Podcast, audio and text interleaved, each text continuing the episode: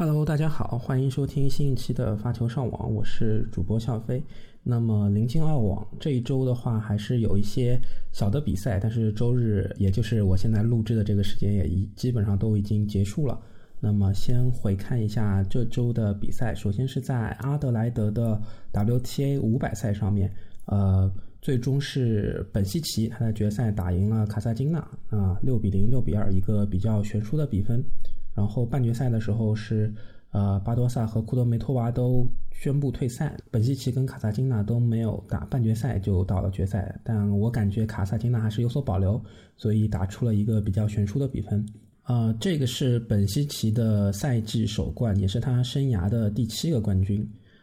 他也将带着这个冠军重返世界前十。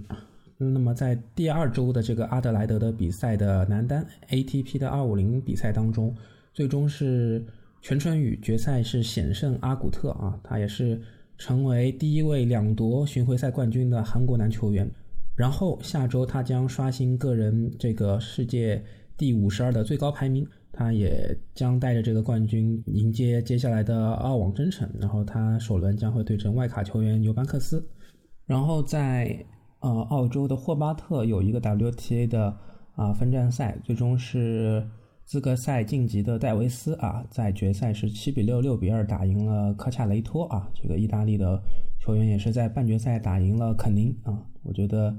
戴维斯他在巴金斯的比赛当中也是。两个六比三打赢了王星玉。那么，因为距离澳网开赛啊，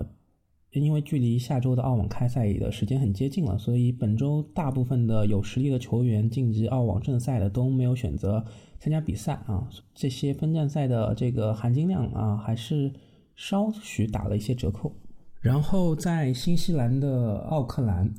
啊，加斯奎特在决胜盘一比四。这个落后的不利局面下，连赢五局啊，然后成功的逆转了诺里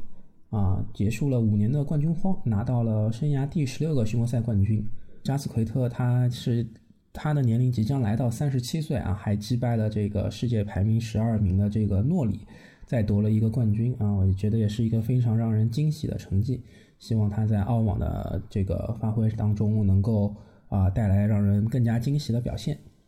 那从下周一，也就是啊北京时间一月十六号的周一的上午八点开始，啊澳网的第一轮比赛就会正式揭晓。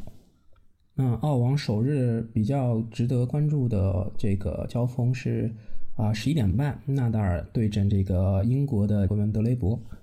然后早上八点，商俊成。吴一丙他们也将在第一轮面对自己的对手奥特和莫泰，这两场都是八点，所以可能这个观众朋友们要有所取舍。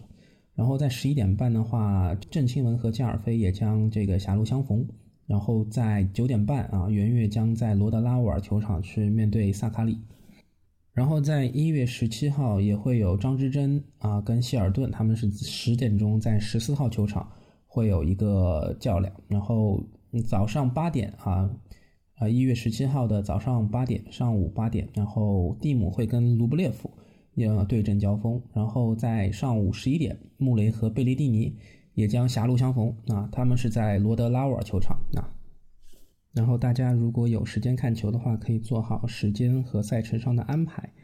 啊。那我对澳网的一个预测就是在 ATP 这一块儿啊，最终的年终的八强分别是。蒂亚福啊，就是八分之一区的蒂亚福，八分之二区的梅梅总，八分之三区的西西，八分之四区的诺里，八分之五区的科耶高斯，八分之六区的德约科维奇，然后八分之七区的就是弗里茨，然后对阵八分之八区的贝雷蒂尼，最终是八进四是梅总打西西，然后德约打弗里茨，